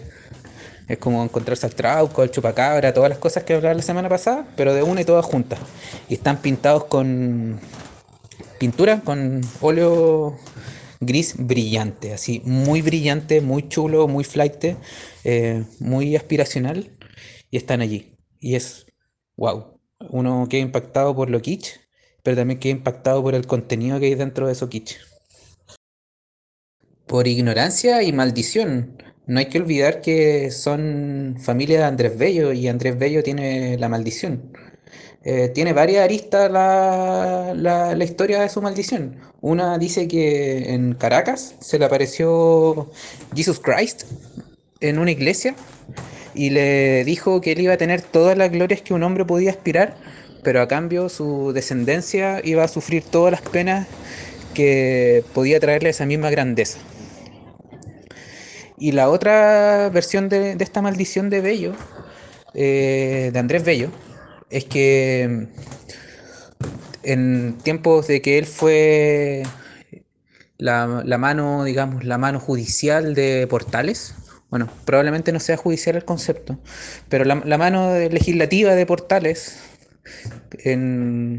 y redacta una ley que manda a matar personas, obreros, particularmente obreros pobres, como suele suceder, eh, uno de estos obreros eh, lo maldijo. Y lo mismo, que él podía tener todas las glorias que quisiera, pero que su familia le iba a pagar todo lo que estaba haciendo por el pueblo. Y finalmente eh, la familia Bello, que también está ligada a la familia Mate Bello, está, ha sufrido un montón de penurias. Y no son felices. Uno los ve, son millonarios, pero no son felices. ¿Hay millonarios felices en Chile? Todos tienen cara amargado. ¿Y uno es tan feliz con 5 lucas?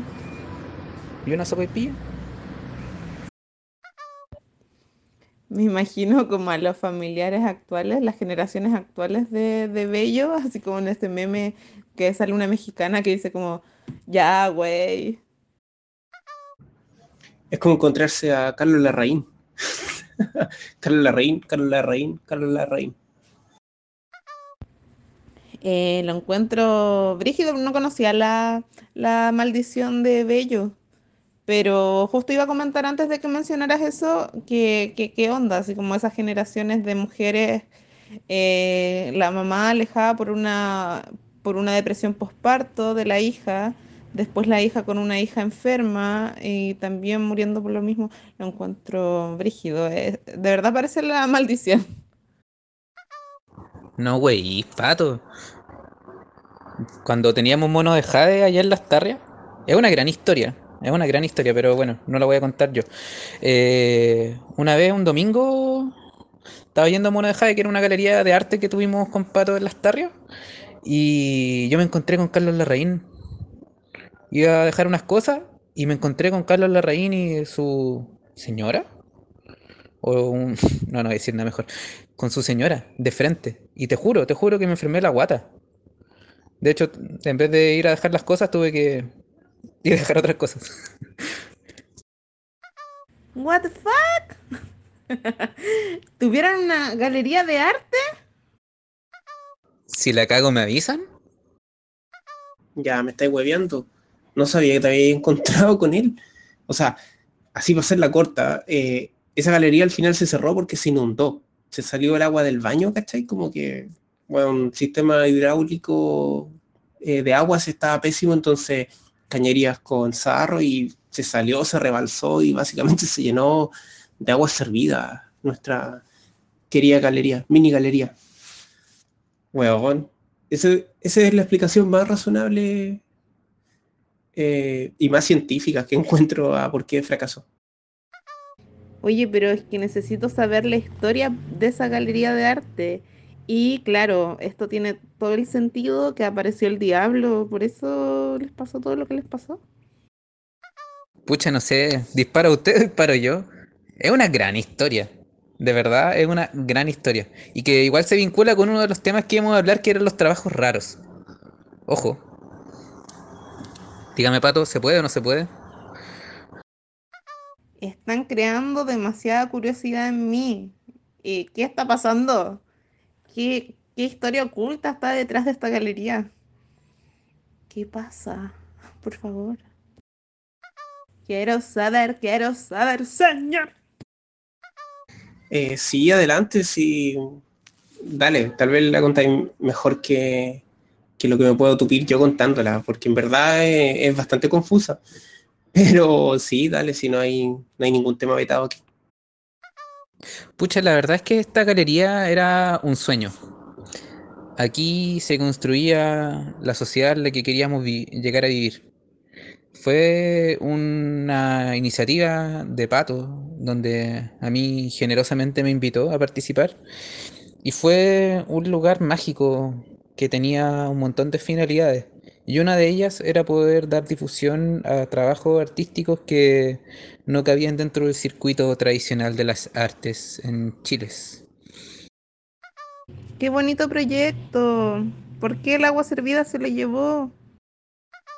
Y ya, pues, bueno, se estuvo buscando un lugar, eh, recorrimos por lo menos unos 40 lugares, en varios nos humillaron, nos decían, no, ustedes son muy pobres para poder arrendarlo, eh, a pesar de que en esos tiempos Pato era millonario, eh, y usaba un nombre falso, que no lo voy a decir, sí, pero tenía un nombre falso. Bueno, todos teníamos nombres falsos.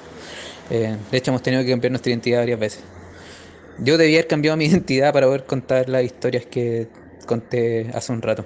Pero bueno, eh, y logramos encontrar un lugar que era muy asequible en la época, en pleno barrio Las Tarrias, eh, antes de que fuese el lugar cuico que fue antes del estallido. Ahora es simplemente un peladero con un bazar y un par de personas que pintan en la esquina, eh, con todo respeto. Y, y ya, pues bueno, se arrendó el lugar, estuvimos trabajando en él semanas, por no decir meses, en arreglarlo. Eh, cambiamos sistema eléctrico, cambiamos, eh, se fabricaron muebles especiales, eh, fuimos a conseguir un piano, un piano que actualmente es mi escritorio de trabajo y de almuerzo en el taller donde trabajo. hicimos un cambio de paradigma eh, yo traje unas tazas de Argentina, porque en esos tiempos me tocó viajar y bueno, compré unas tacitas especiales para recibir a las personas, teníamos galletas, teníamos de todo para poder atender a la gente. La idea era poder entregar un espacio eh, útil y bello a la ciudadanía y que además se pudiesen mostrar nuestros trabajos y también idealmente venderlos.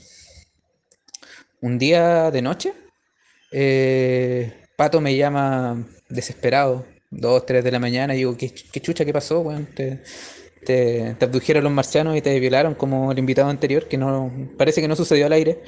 Eh, y nos cuenta y me dice que no, weón, Mono Jade se inundó, Mono Jade se inundó, así como ya, tranquilo, no es nada terrible, eh, debe ser una gotera.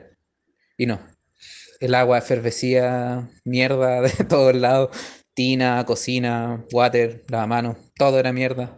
Y se inundó heavy, se armaron barricadas con diario, con unas piedras las esculturas se mojaron.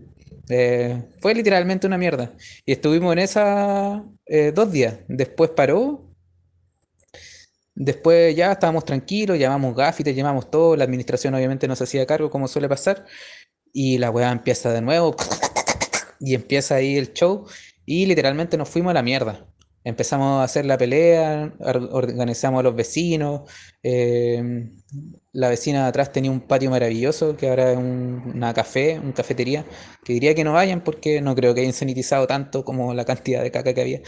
Eh, un vecino de arriba quería, estaba engrupiendo y quería que consiguiera artistas famosos, que quería hacer algo en un colegio y quería que le consiguiera Mario Larraza, eh, y así, pues, finalmente aprendimos mucho de leyes, aprendimos mucho, conseguimos los planos del edificio, descubrimos la historia del edificio, descubrimos que era un edificio que se, que se hizo para el Ministerio de Relaciones Exteriores y era una especie de motel para diplomáticos, porque las casas o los departamentos eh, eran muy pequeños y eran simplemente como habitación de motel, solo que con una mini cocina que estaba dentro de un closet.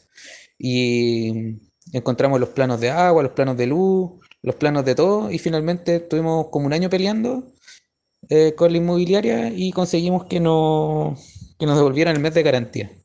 Plata que se había gastado en todos los trámites, en todas las cosas que tuvimos que hacer, así que no fue nada, pero fue una gran... Si bien fue una derrota, fue una victoria moral. Y decidió transformarse en una gran historia. Un fracaso que se transforma en una gran historia. Oh, qué heavy, pero qué pena. Ojalá pudiera existir aún. Em, haciendo ahí, dando la batalla en el arte, que es tan difícil. Oh, no conocía esa historia. Gracias por contármela, ya que mi amigo no me la cuenta. Sorry, que a mí se me olvidan muchas cosas, como cuando me preguntaste el otro día, así como cuál había sido como mi último amor, ¿cachai? Como hace, no sé, antes, antes del año pasado, ¿cachai? Y no me acuerdo, la dura como que problema de memoria heavy. Es que soy como muy distraído, como que esas cosas pasaron hace mucho, entonces como que se me había olvidado. Y sí, pues esto fue, ponte tú como en el 2012, algo así, o 2011, 2010, no sé, 2010 parece. ¿Cuál era el nombre de la galería? Mono de Jade. Seguramente van a aparecer personas que la conocían, porque en el capítulo pasado con la Dani aparecieron muchas personas que conocían a la Dani. De hecho, la Dani te conoce, Raúl, eh, de un lugar que ya no recuerdo, pero la Dani es Dios, más que el pato, la Dani es el universo. Sí, toda la gente la conoce. De hecho, una posible invitada que vive en Australia también la conocía y de hecho nos agradeció por haberla reencontrado. Como que éramos, venga conmigo, una cosa así. Oh, me cagué la risa, fue demasiado bacán. De hecho, a mí me pareció que yo la conocía también, debe ser del Archivo Central Andrés Bello, o de, bueno, el Museo de Química y Farmacia, que el director era subdirector del, del archivo. Y yo trabajé en el archivo en... ¿En qué trabajé? Ah, se me olvidan las cosas que he hecho. Em, en investigación de patrimonio. Igual el mundo es un pañuelo, están trayendo pura gente muy famosa. Igual eso habla muy bien del podcast. Sí, de ahí mismito. Así que nuestro mundo es un pañuelo, como lo verán. Eh, la amiga de Pato que vive en Australia conocía a la Dani, o sea, para que cachen. Em, me encanta igual que nuestros invitados estén tan relacionados porque significa que nuestro mundo y las personas que estamos invitando al podcast son personas bacanes. ¿O no? Bueno, quizás no tiene ninguna, ningún sentido lo que estoy diciendo, pero son personas bacanes. De hecho, pasaron cosas muy extrañas en eso, me acuerdo, porque, por ejemplo, eh, cuando, fue, cuando compramos ese piano, fue muy gracioso porque necesitamos una especie de futón o, un sillón, ¿cachai? Algo como para que la gente cuando fuera se sentara, ¿cachai? Y poder conversar con ellos, tomar un café, ¿cachai? Eh, tal vez Raúl quería incluirse alguna mina, no lo sé. ah, no, estaba volviendo en ese tiempo. O no, no me acuerdo, ya, filo.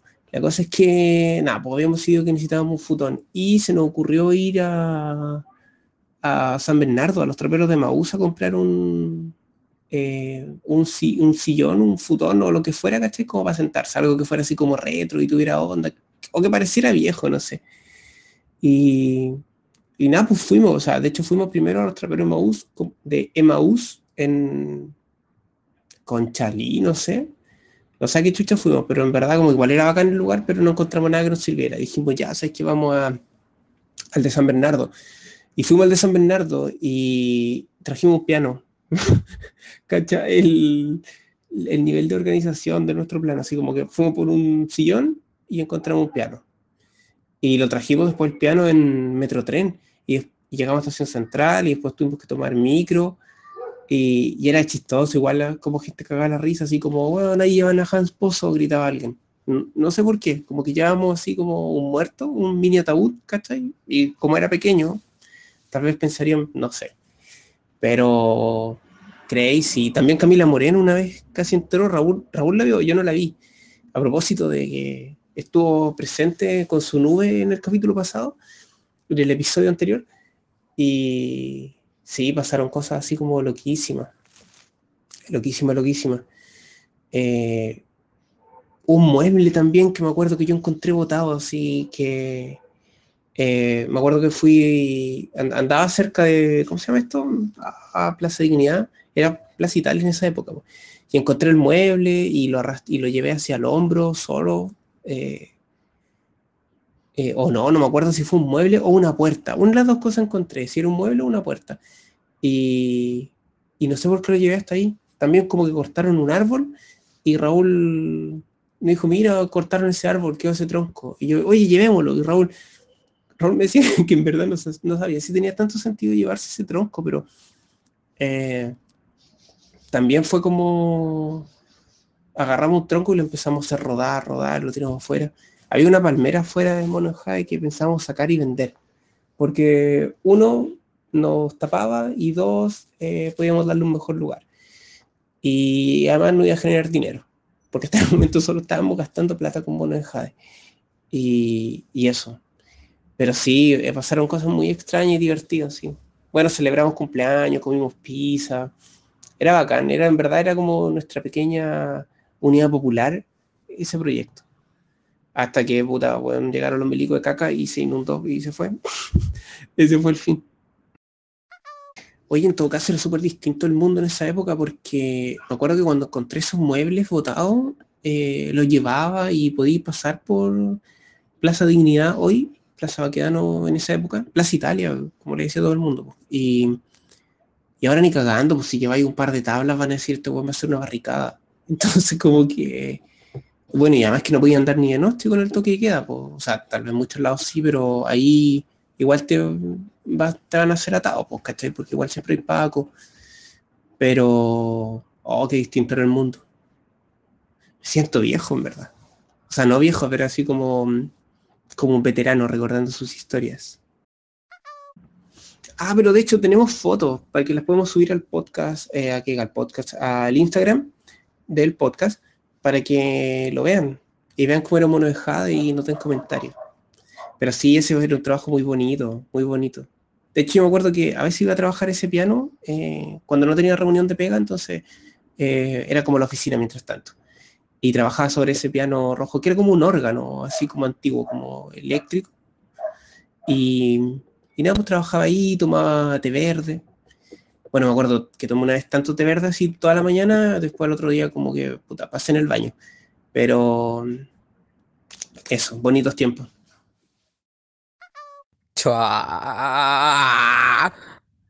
Aquí el único fresco usted, compañero, nomás. Uno aquí es hombre, hombre de familia. Eh, responsable. Em, y ay, dijiste muchas, muchas cosas. los traperos de Maús estaban en Pudahuel.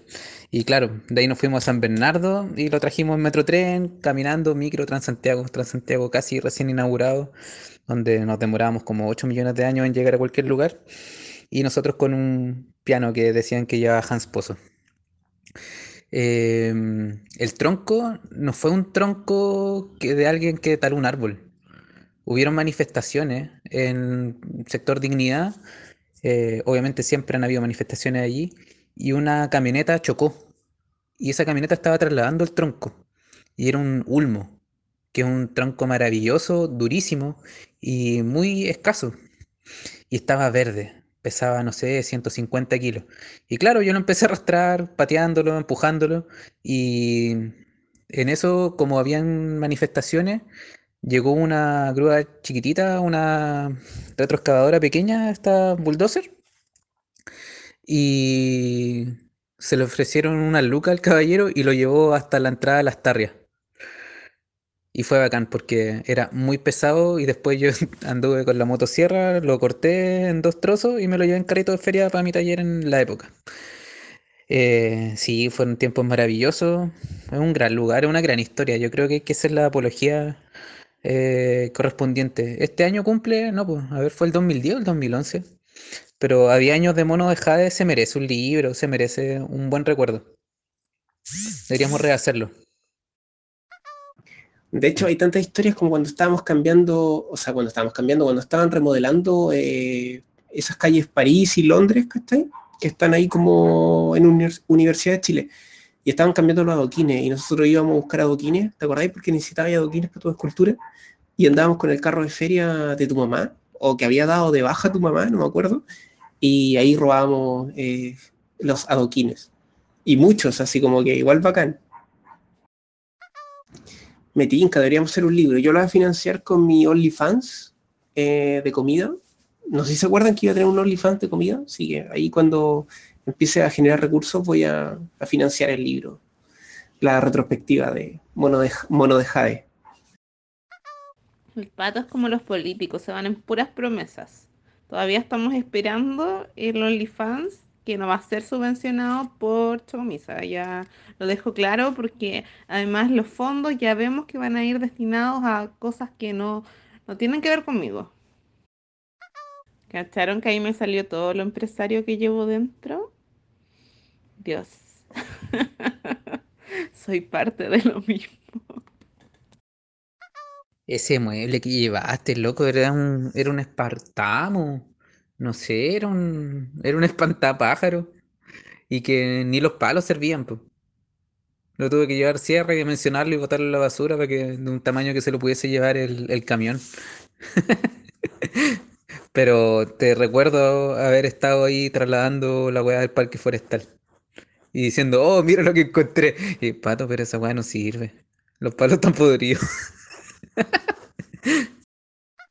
Oye, pero si está activo ya, solo que no subió foto, pero eh, porque no he tenido tiempo de grabarme comiendo, pero ya está.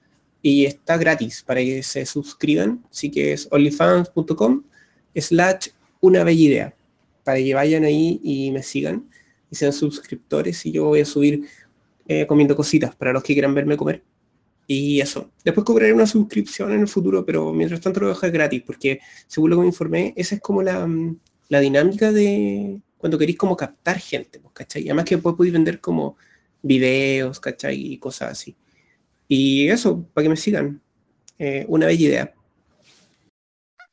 Ya, bueno, yo con el 1% de las ventas de esculturas voy a comprar chocolates. Y voy a financiar todo este tipo de iniciativas culturales. Y voy a regalar chocolates porque si no me va a subir mucho el azúcar.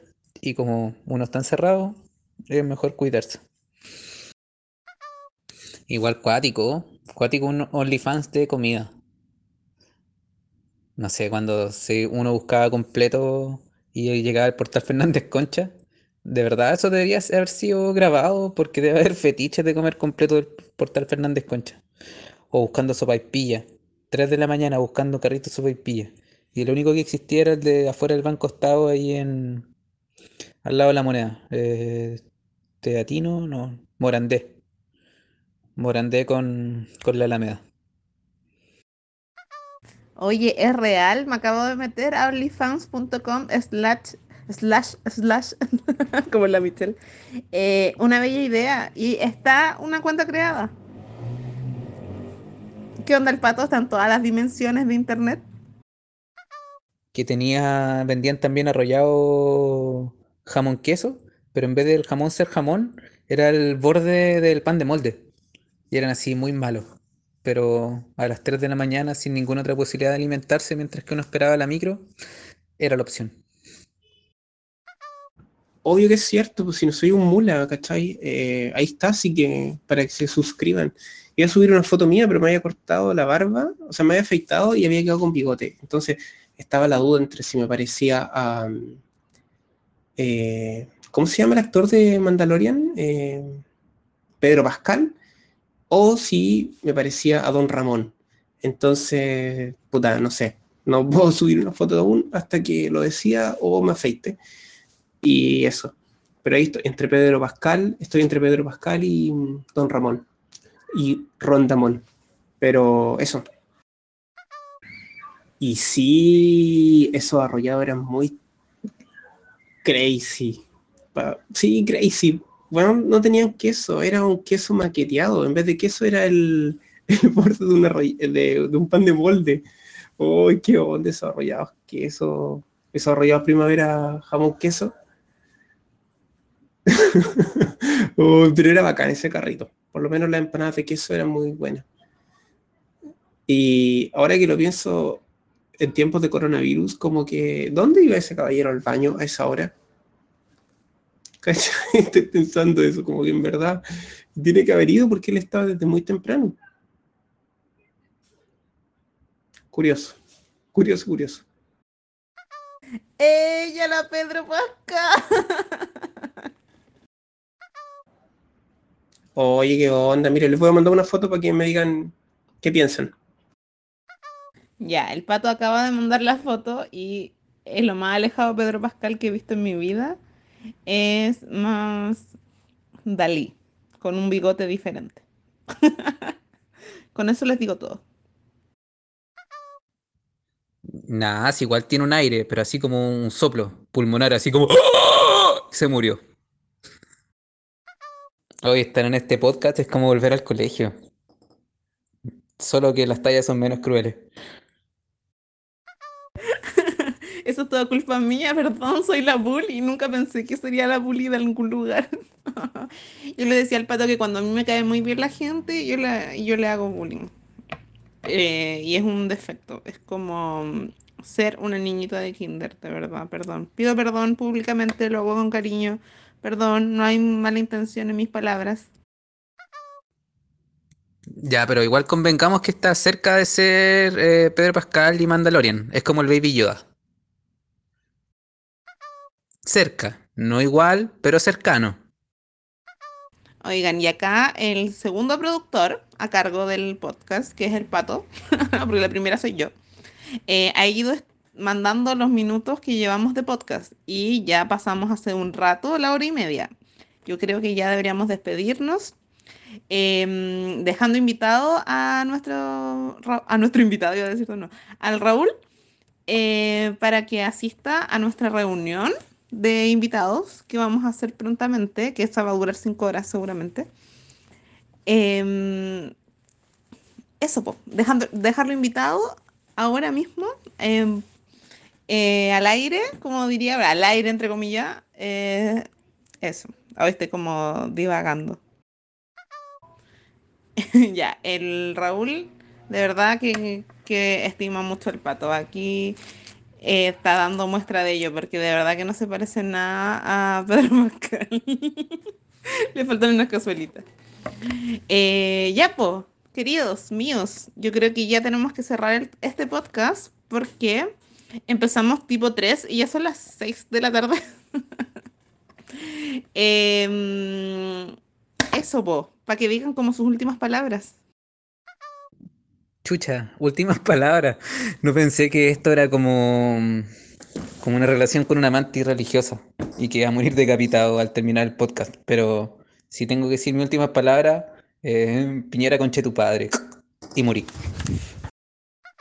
Oye, gracias chiquillos, sí, en verdad como que me da risa igual todo, todo lo crueles que son conmigo, entiendo la crueldad como una muestra de amor.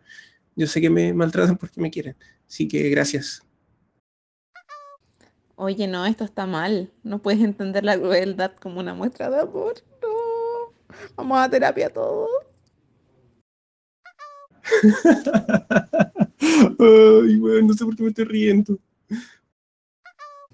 Ya, pero muchas gracias Raúl por haber aceptado esta invitación a, a este humilde podcast.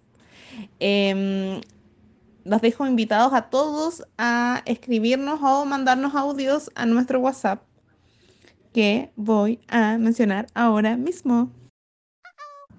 Vayan a hacerme bullying a mi OnlyFans, por favor. Recuerden onlyfans.com, una bella idea. Eh, eh, háganme bullying ahí, por favor, para recibir su amor.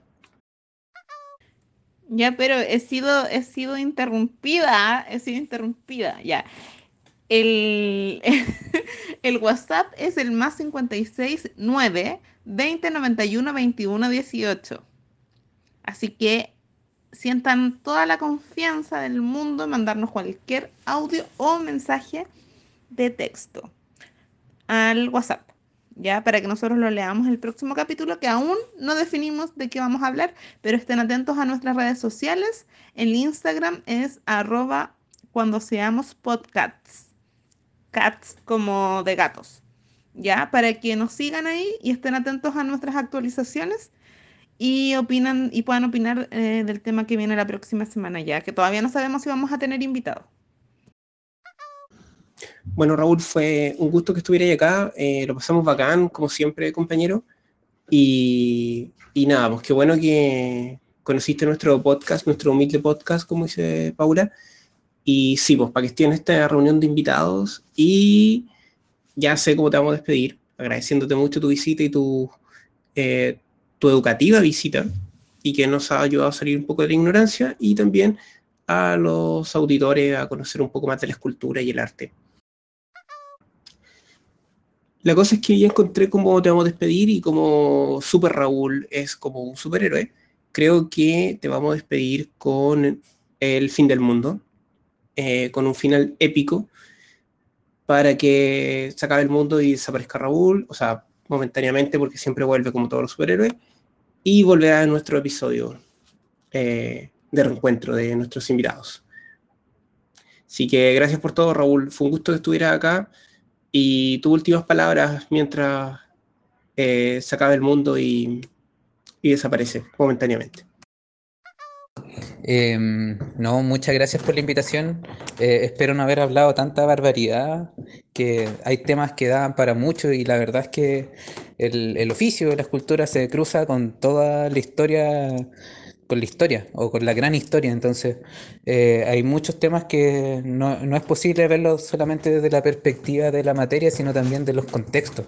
Entonces, ahí, particularmente en la historia de Chile, es tan bizarra que, que se cruza y uno de repente puede hablar mucha barbaridad, pero barbaridad que, que suma al contexto. Eh, muchas gracias por la invitación, eh, muy entretenido estar acá.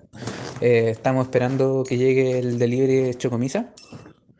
Ya sé que es broma, pero igual nunca está de más eh, reiterarlo. Eh, así aprovechamos de hacerle publicidad también, igual que al OnlyFans de comida de pato, que no voy a ver, por cierto, pero sí imagino probable que exista. Em, no ver porque no tengo tiempo, no porque no, la verdad no me interesa verlo. Pero hay fetiches para todo y Pato es un ser que puede ser fetiche de, de muchos. Variado. Hasta de Pedro Lemebel hay historias por ahí. Pero podríamos decir que en otra oportunidad se podrán sacar los archivos ocultos. Afortunadamente yo tengo mejor memoria y lamentablemente tengo muy buena memoria. Eh, eso, muchas gracias. Muchas gracias y muchas gracias. Y de forma de despedida, nada, pues, sorpréndenos, por favor.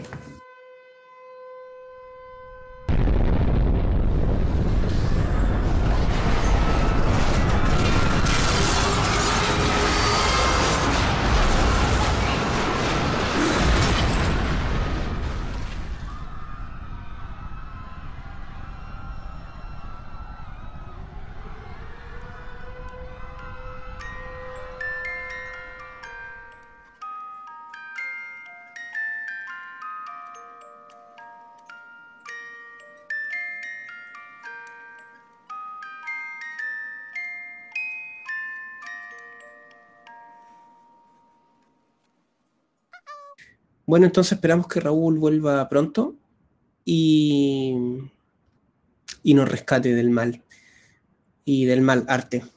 Así que nada, pues gracias por esta semana por escucharnos y manden sus preguntas, comentarios de este tema, lo que quieran saber, cualquier tipo de pregunta, como la niña que le preguntó sobre las poses sexuales a Raúl. Eh, pueden preguntar sobre cualquier cosa a nuestro siguiente invitado o a nosotros mismos, que sabemos de nada. Así que lo que quieran que respondamos, vamos a poder responderlo porque somos expertos en nada. Así que eso. Eh, genial haber estado hablando con ustedes esta semana y con Paula. Paulita, gracias por todo. Gracias por tu bullying. Y, y nada, pues gracias, gracias, gracias, muchas gracias. No se molesten. Chao, chiques. Nos escuchamos. Acá, personas muy agradecidas. Gracias Pato, gracias Raúl, gracias a todas las personas que nos escuchan. Eh, si les gusta el podcast, compártalo con sus amigos, dígale. Eh, son personas un poco extrañas, pero eh, como un amigo, como un amigo que usted puede tener invitado a su casa, básicamente. Un amigo ignorante, pero que le puede hacer bullying. O sea, básicamente el amigo que todos tenemos. Eh, eso, muchas gracias a todos y los esperamos el próximo viernes, más temprano que tarde, en un nuevo capítulo de Cuando Seamos Gatos. Adiós.